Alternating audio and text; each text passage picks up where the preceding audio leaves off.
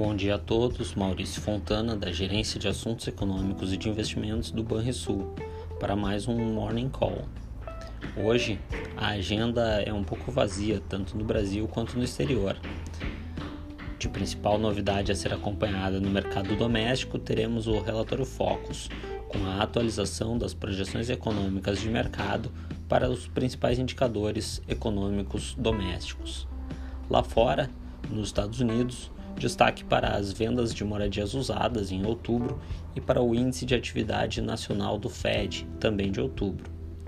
Por fim, na zona do euro, hoje é dia de divulgação da confiança do consumidor referente ao mês de novembro.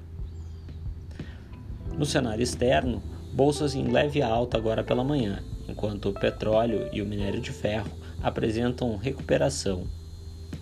Nos Estados Unidos, a, o Dow Jones Futuro opera em alta de 0,3%, enquanto as bolsas europeias têm em média alta de 0,2%.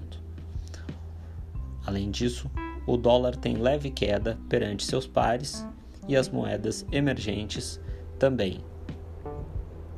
No Brasil, enquanto os investidores aguardam a votação da PEC dos precatórios na CCJ do Senado, o que deve ocorrer no dia 24, a cautela deve continuar prevalecendo.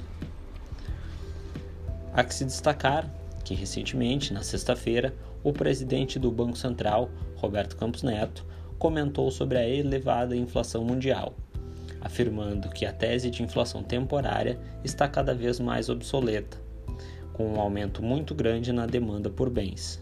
Segundo o presidente do nosso Banco Central, as elevadas transferências governamentais, num contexto de restrições à mobilidade, causaram forte alta da demanda e resposta insuficiente na produção industrial.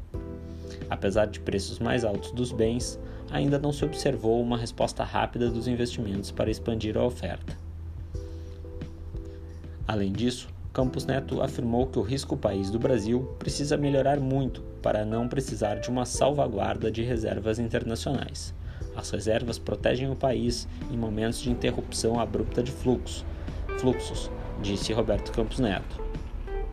Já o Fed, seu, nos discursos de seus dirigentes mais recentes, apontaram que se acentua a divisão quanto à retirada de estímulos, com alguns defendendo a redução mais rápida dos atuais estímulos financeiros.